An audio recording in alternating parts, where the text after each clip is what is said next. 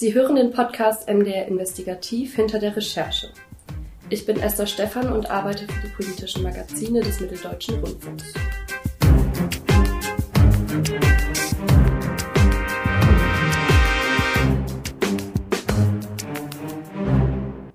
Das Thema dieser Folge spaltet die Gemüter. Auf der einen Seite stehen diejenigen, die es wie selbstverständlich machen, wie zum Beispiel Manuela Tillmanns vom Rosalinde e.V. in Leipzig.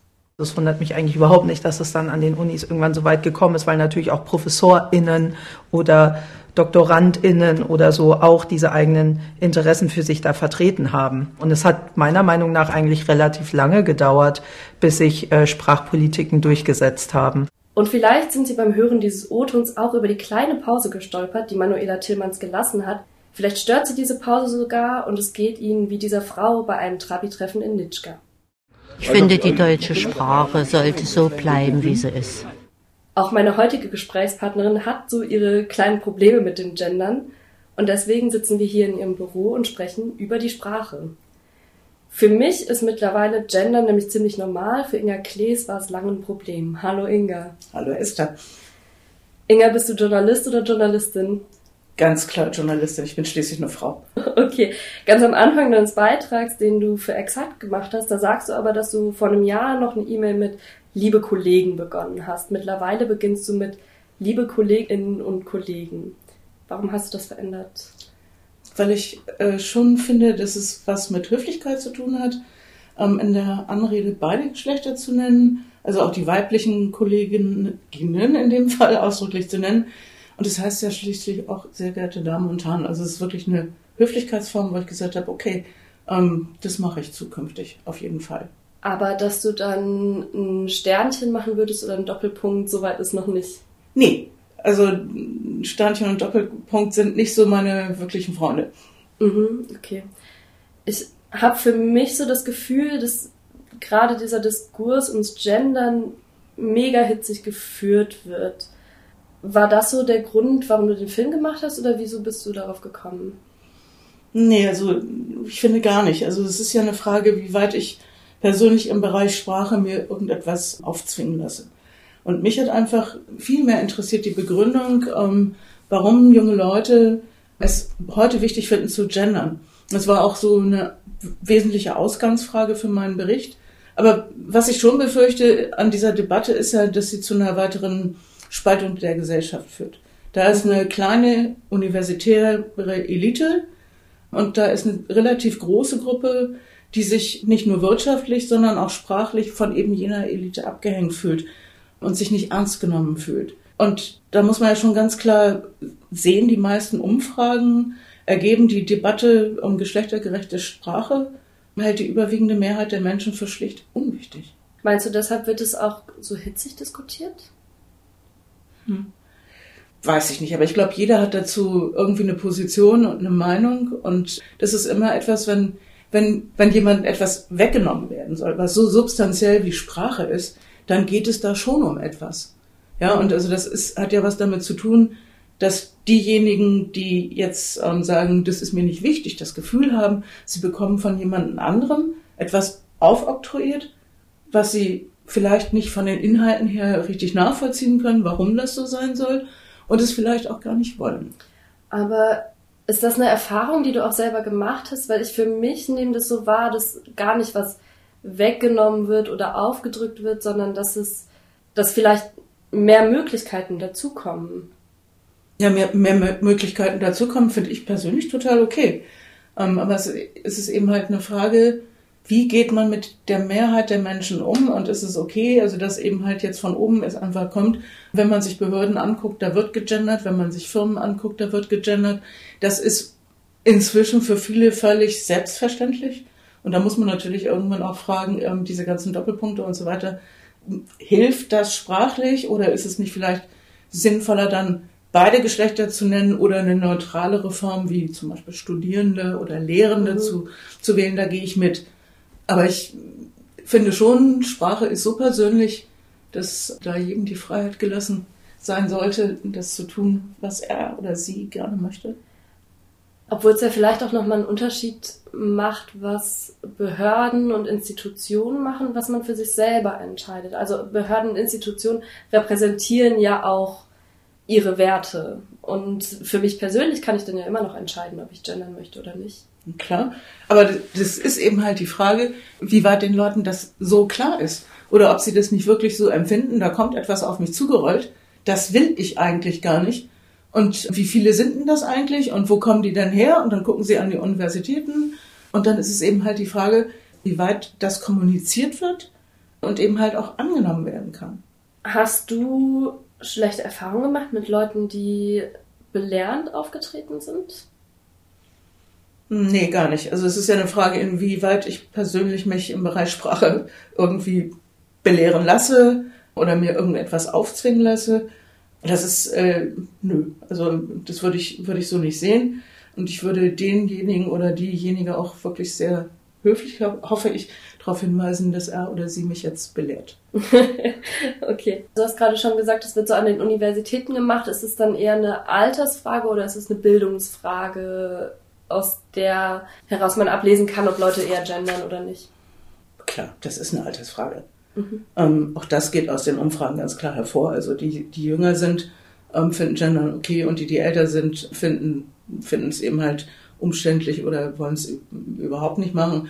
Und für mich, ich habe mein Leben lang ähm, auch in meinem Beruf als äh, Redakteurin die deutsche Sprache so benutzt und habe mir ehrlich gesagt überhaupt keinen Kopf darum gemacht, wie stark die deutsche Sprache tatsächlich männlich dominiert ist. Mhm. Und das war für mich schon eine extreme Erkenntnis, dass sie ganz stark männlich dominiert ist. Das ja. habe ich vorher so nicht, echt nicht wahrgenommen.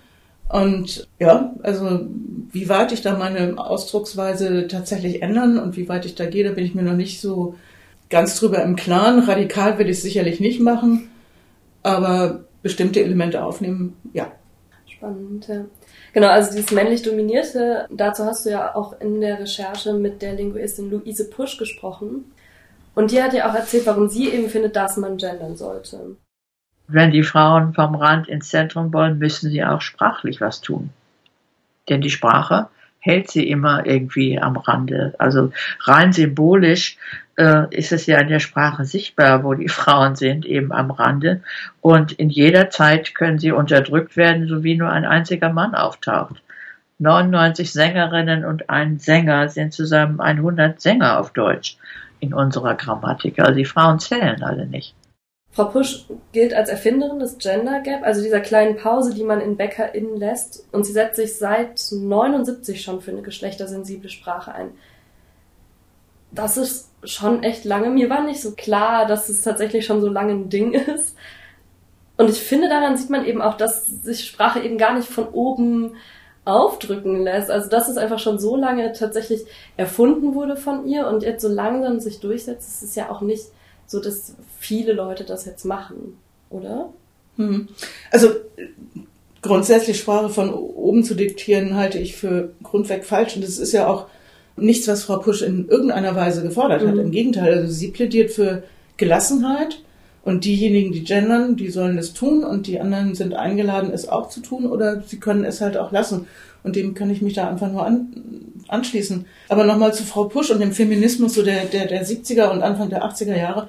Ich wollte einfach wissen, wo ist das Huhn und wo ist das Ei? Mhm. Also wo, wo kommt das her? Und womit hat das alles angefangen? Und deswegen habe ich Frau Pusch zum, zum Interview gebeten und es war ein hochgradig spannendes und auch tolles Gespräch, was ich mit ihr ähm, geführt habe. Und es ging ja am Anfang erstmal überhaupt darum aufzuklären, ähm, wie stark die deutsche Sprache männlich dominiert ist. Und auch darum, erstmal nur Frauen sichtbar zu machen. Das war ja quasi der Anfang. Und das war ja erstmal feministisch geprägt.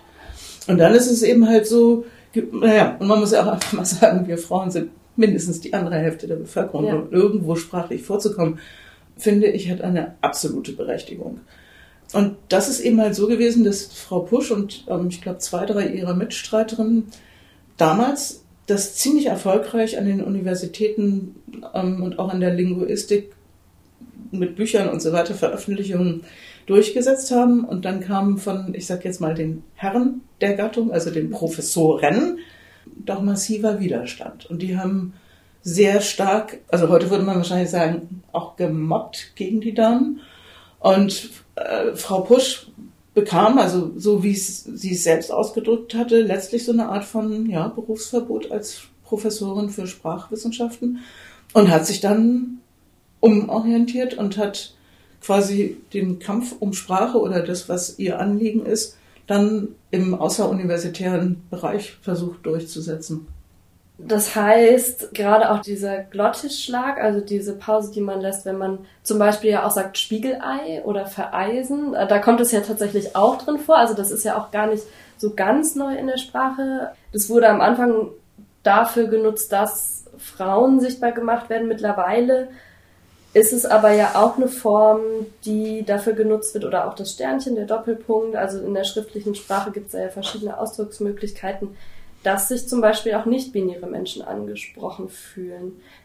Du sagst im Film, dass du keine Menschen kennst, die das für sich in Anspruch nehmen, nicht binär zu sein. Ich kenne solche Menschen und ich glaube für mich, ich bin eine ganze Ecke jünger als du, ich glaube, das kann, kann man so sagen, sagen ähm, dass eben dieses Aufweichen von Geschlechteridentitäten auch total viel damit zu tun hat, wie man spricht. Also wenn ich in einer Gruppe mit fünf Personen bin und da ist eine Person bei, die eben nicht binär ist, dann muss ich natürlich auch schauen, wie ich diese Leute anspreche in meinem Freundinnenkreis. Hm. Das zeigt ja aber auch so ein bisschen, dass eben nicht nur die Sprache die Realität formt, sondern auch andersrum, oder? Wie siehst du das? Klar. Aber ich muss jetzt irgendwie, zu dem Punkt muss ich ganz viel sagen. Also du kannst mich dann auch gerne unterbrechen. Ich versuche es mal ein bisschen zu strukturieren. Als ich mit meinen Recherchen zum Thema Gendern begonnen habe, habe ich, wie man es so typischerweise macht, mit Zeitungsartikeln begonnen. Und das mag ja Zufall sein. Der erste Artikel, den ich gelesen habe, der wird derartig gespickt mit Fremdworten und Bezeichnungen, die ich nicht kannte. Mhm. Und ich habe kleines Latinum. ähm, und da stand eben ganz genau das Ding non-binäre Menschen. Mhm. Ja, also das war mal so eins, was ich mir rausgesucht habe. Ja.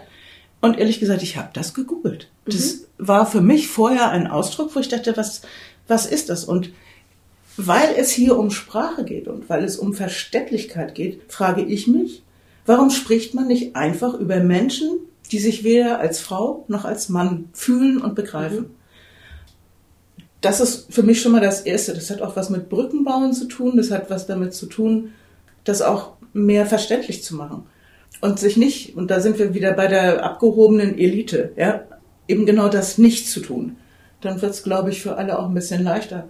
Und dann stellt sich für mich also ganz grundsätzlich eine Frage, warum gibt es inzwischen so viele gerade junge Menschen, die sich weder als Frau noch als Mann sehen? Also ich stelle mir da die Frage, was ist da, was ist da passiert gesellschaftlich? Also wirklich früher war das so klar, schwul, lesbisch, trans, kennt man alles und mhm. ähm, Menschen, die Geschlechtsumwandlung haben vornehmen lassen und so weiter und so weiter. Alles gut. Aber dass ich mich jetzt in meiner Generation dran erinnern könnte, und ich war auch früher oft in, in solchen Kreisen unterwegs, wo ich also mir das alles nicht fremd war, aber dass jemand zu mir gesagt hätte, ich bin weder Mann noch Frau und ich fühle mich nicht so, das ist für mich ein echt neues Phänomen und ich stehe da und denke, was ist da passiert? Was ist mit euch, eurer Generation passiert? Ich glaube, das kann, das, die, die Frage stellen sich ganz viele und würden da auch gerne Antworten haben, um, um das zu verstehen.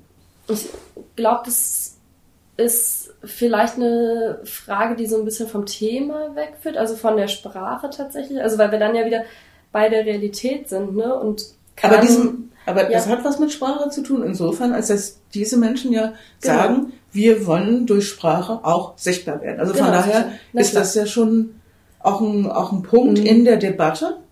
Und das, was ich so auch erlebt habe, also ich kann mich so dran erinnern, ich hatte da bei diesem Trabi-Treffen einen Mann, der dann genau das sagte. Also so früher hatten wir, ja, was entweder schwul oder mhm. lesbisch oder was weiß ich was, aber dann ist auch mal Schluss. Also das hat ja auch was mit wiederum mit Akzeptanz und damit auch mit Akzept, also gesellschaftlicher Akzeptanz zum einen und auf der anderen Seite dann auch mit sprachlicher Akzeptanz und Sichtbarkeit machen ja. zu tun. Ja, ich kann da jetzt äh, tatsächlich ja nicht für alle Leute sprechen. Ich kann ja für mich nur für mich sprechen. Ich bin eine Frau und deswegen fällt mir das gerade so ein bisschen schwer, dir darauf eine Antwort zu geben Ich glaube, es hat tatsächlich viel damit zu tun, dass meine Generation in ganz, ganz fetten Anführungszeichen sich auch Gedanken darüber macht, was, da kommen wir so auf dieses Gender und Sex im Englischen zurück, also das Geschlecht im biologischen Sinne. Auch das können wir nochmal zur Diskussion stellen. Aber ich bleibe erstmal dabei, also so das biologische Geschlecht und das, was wir als Gender bezeichnen, also so die Rollenzuschreibung. Was macht eigentlich eine Frau aus? Wie, wie hat sich eine Frau zu geben? Und dass das eben, glaube ich, von vielen Leuten in Frage gestellt wird und wir wollen das auch nicht mehr akzeptieren. Und dann kommt eben bei dem Sex ja jetzt auch nochmal hinzu, dass wir jetzt mittlerweile auch einfach das diverse Geschlecht haben. Das trifft auf die Leute zu, deren biologisches Geschlecht nicht eindeutig zuzuordnen ist. Auch ja, die gibt es ja. Ja, aber da, da deren biologisches Geschlecht nicht eindeutig zuzuordnen ist. Aber das, das ist ja jetzt, ich hatte da mit meiner Freundin, die Ärztin ist, da kommt das Thema eigentlich so ganz mhm. ursprünglich her. Wir haben uns darüber unterhalten, wie viele Geschlechter gibt's denn eigentlich? Und mhm. sind, die, sind die dann mal so systematisch durchgekommen? Und dann waren wir an dem Punkt, wo wir gesagt haben, okay, also wenn, wenn jetzt jemand eine Geschlechtsumwandlung gemacht hat, dann möchte er sicherlich, war so unsere These, dann logischerweise als in dem neuen Geschlecht dann eben halt entweder als Herr oder als Frau oder wie auch immer angesprochen werden, also mit seiner neuen geschlechtlichen Identität. Das war für uns was ganz Klares.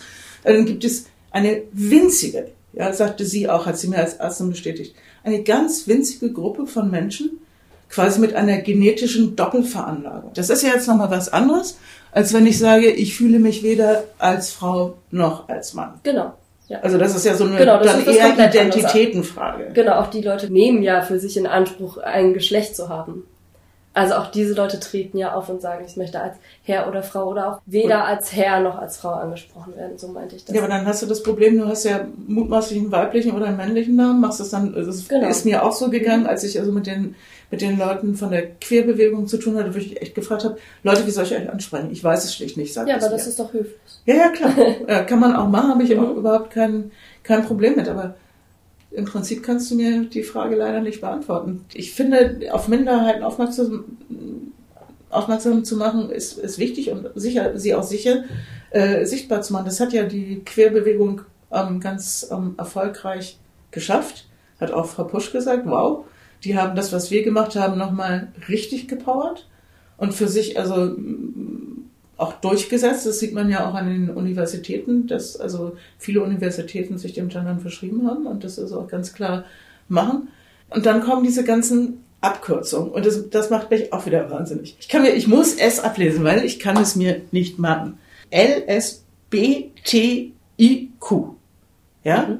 Klar, es dauert lange, ähm, alle, die sich dahinter verwagen, aufzuzählen, aber es macht für diejenigen, die sich in dieser Szene nicht auskennen, extrem schwer, so die Übersicht zu behalten. Das kann man, wenn man Böses eben halt auch wieder als eine elitäre Abgrenzung äh, begreifen, statt hier auch sprachlich Brücken zu bauen. Das ist das, worum es mir, worum es mir geht. Mir geht es um gegenseitige Akzeptanz. Und ich kann, kannte wirklich, wie gesagt, bis zu meinem Gespräch mit den VertreterInnen der Querbewegung in der Tat persönlich keine Menschen, die sich weder als Frau noch als Mann gesehen haben oder ich habe es nicht wahrgenommen, kann auch sein, oder sie haben sich mir gegenüber nicht offenbart.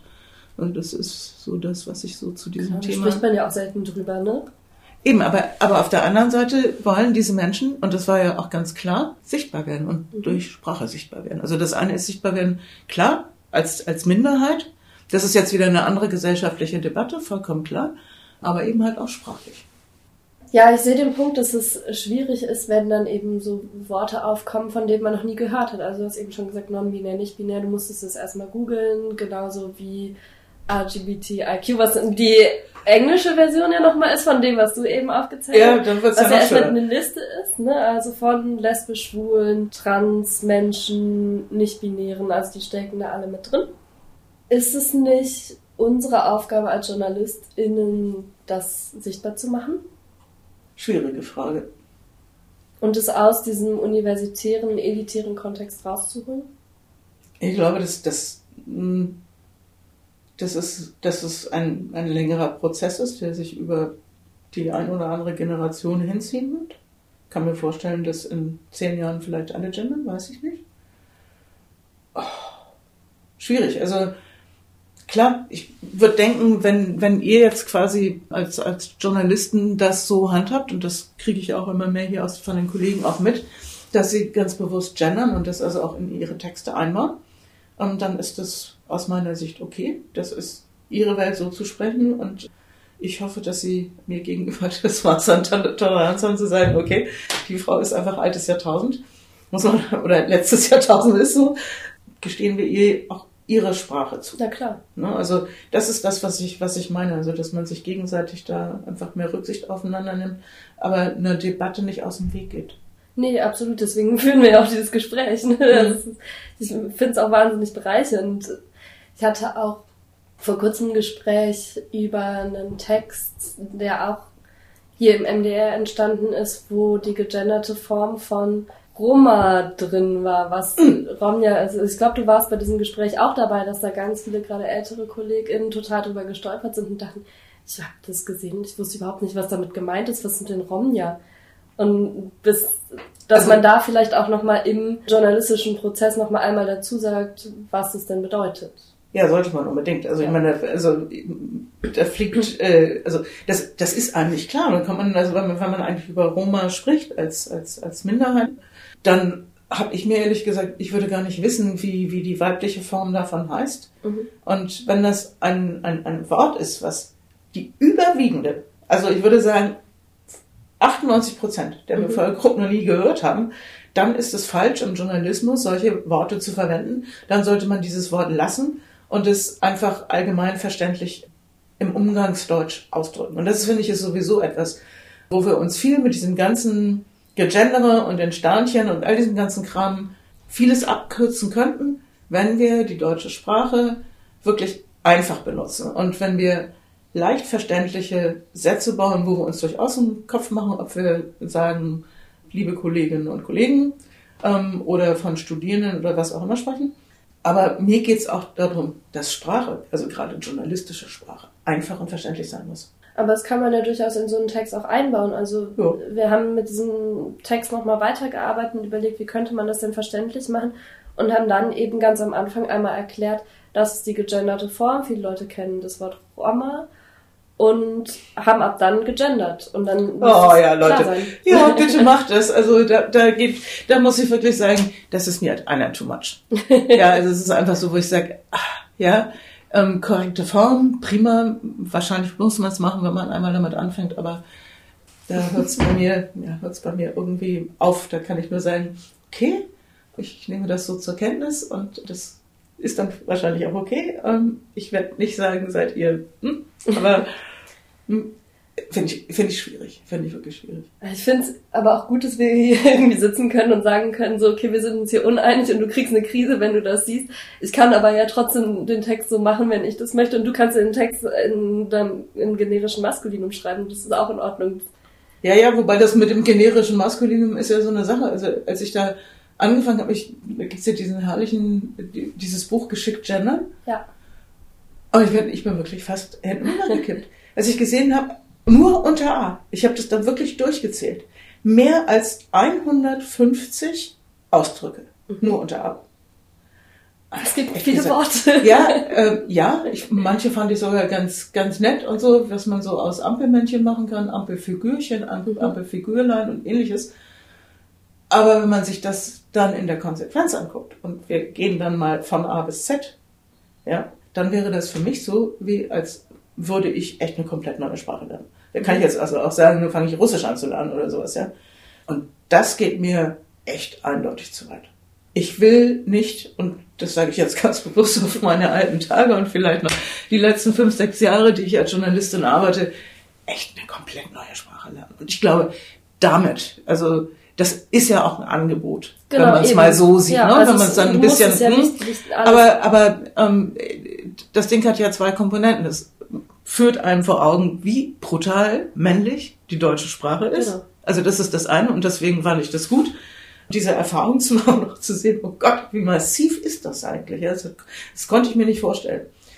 Und auf der anderen Seite dann eben halt zu sagen, wie viel benutze ich davon? Genau. Aber so. das ist ja dir überlassen, auch zu sagen. Ja, hoffe ich doch. möchte diese Worte nicht benutzen. Meinst du, du könntest trotzdem mal darüber nachdenken, E-Mails nicht mit liebe Kolleginnen und Kollegen, sondern mit liebe KollegInnen mit Doppelpunkt oder Unterstrich oder Stern zu beginnen? Also ich finde diese ganzen Doppelpunkte, Unterstriche nicht wirklich hilfreich, weil es dann ja doch wieder nur darum geht, etwas abzukürzen. Und ich finde, dass da Ausdrücke wie Lehrende, Studierende, was auch immer, besser sind und das würde ich, das werde ich wahrscheinlich auch machen. Ja, es hat auch was mit Lesbarkeit zu tun. Ne? Also ähm, für mich ist es dann wirklich einfacher, beide Geschlechter zu, zu benennen. Ähm, das Problem ist dann nur, wenn ich das tue, ähm, dann bin ich natürlich minderheitenfeindlich, weil ich nicht den Glottisschlag benutze, weil ich eben halt über den, die haben sich ja ausdrücklich das, also die Querbewegung hat sich ja ausdrücklich das Gender-Sternchen gewünscht und nicht den Doppelpunkt. Dass ich, wenn ich das mache, natürlich diese Minderheit dann unter den Tisch fallen lasse. Was schwierig ist. Ich weiß gar nicht, ob das so viel mit Queerfeindlichkeit zu tun hat oder ob es. Nee, das meine ich, das hat, nicht, hat überhaupt nichts mit Feindlichkeit Okay, weil was zu tun. Nee, so, nein, sondern ganz einfach zu sagen, okay, wenn ich jetzt, ne, Beispiel, liebe Kolleginnen und Kollegen, das schreibe, weil ich das sprachlich schöner finde, höflich finde, dann und, unterschlage ich ja quasi, ne, Genau. diese Minderheit und mache sie genau nicht sichtbar, was sie aber für sich einfordern. Und da ist dann natürlich, das sehe ich schon ein, da steht man dann vor einem Problem, dass man diese Minderheit tatsächlich zumindest nicht benennt. Mhm. Aber ich finde da auch noch was extrem wichtig. Das sind ja, ich sag mal, Formalismen. Ja, zu sagen, ist jetzt egal, ob ich einen Doppelpunkt setze oder das Binnensternchen mache. Wenn es mir nur darum geht, ja, das mal eben so runterzuschreiben, weil das politisch korrekt ist, dann bringt es den Leuten gar nichts. Absolut. So. Ja. Und das ist für mich, das ist für mich eigentlich das Zentrale. Und das gilt genauso für die Queerbewegung wie auch die Frauenbewegung zu sagen, wenn wir das einfach nur machen und das innen da mal so ranhängen, dann hilft es uns, ich sage mal, in der gesellschaftlichen Debatte für mehr Gleichberechtigung, mehr Sichtbarkeit äh, und all diese ganzen Dinge. Ja, gleicher Lohn für gleiche Arbeit, äh, mehr Kindergartenplätze, damit Frauen gleiche Aufstiegschancen haben wie Männer. Und das wurde mir von der Querbewegung gesagt, dass die das da sehr befürworten, weil viele queere Menschen da ähnliche Probleme haben wie Frauen, dass sie nämlich schlechter bezahlt werden. Ja. Fand ich auch interessant, habe ich mir gar nicht so gedacht. Dass das eigentlich, also auch so mein Anliegen ist und dass mir das wichtiger ist, also die gesellschaftliche Sicht- Sichtbarkeit und die gesellschaftliche Debatte darum. Und da ist es mir ehrlich gesagt, ja, so mit diesen Sternchen und Pünktchen und also was auch dann die Lesbarkeit schwer macht. Ich glaube, da wird dir aber niemand widersprechen, dass das ein Prozess ist, der nicht nur über Sprache geführt werden kann, sondern der auf ganz vielen verschiedenen Ebenen gleichzeitig passieren muss. Es fängt bei Gehalt an. Es geht natürlich auch bei Gewalt gegen Frauen und queere Klar, Menschen weiter. natürlich, Ne? Also das- natürlich, absolut. Also niemand sagt ja, dass das mit einem Sternchen gelöst wäre, diese Probleme.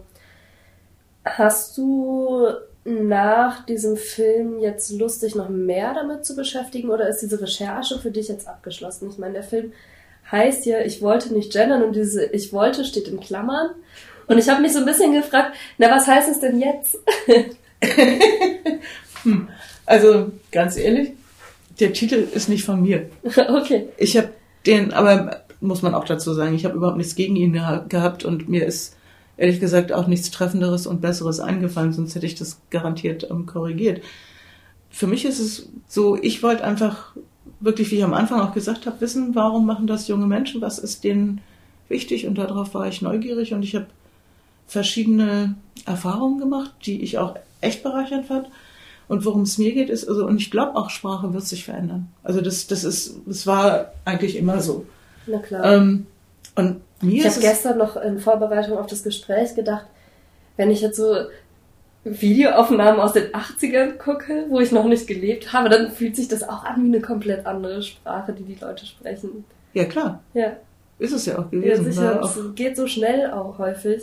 na klar, die ganzen Anglizismen, die da reingekommen sind, über Ja. die man, ja, ganz viele, jetzt auch gerade durch, durch die IT und so weiter, sind ja Sachen, also Worte reingekommen, ich dann auch immer setze, ah, was meint ihr jetzt gerade, worüber sprechen die hier? Klar, da hat sich Sprache massiv geändert. Aber ich finde es wichtig, ähm, dass wir alle mit dem Thema entspannter umgehen. Und dass diese, diese Schärfe und die Erbittertheit, dass das aus der Debatte rausgeht. Weil das, das halte ich nicht für hilfreich und ich würde sagen, oder ich hoffe sehr auf Toleranz von beiden Seiten. Und dann sehen wir, was kommt. Und jetzt mache ich einfach auch wieder andere Themen und finde das auch ganz entspannt, um das freundlich zu sagen.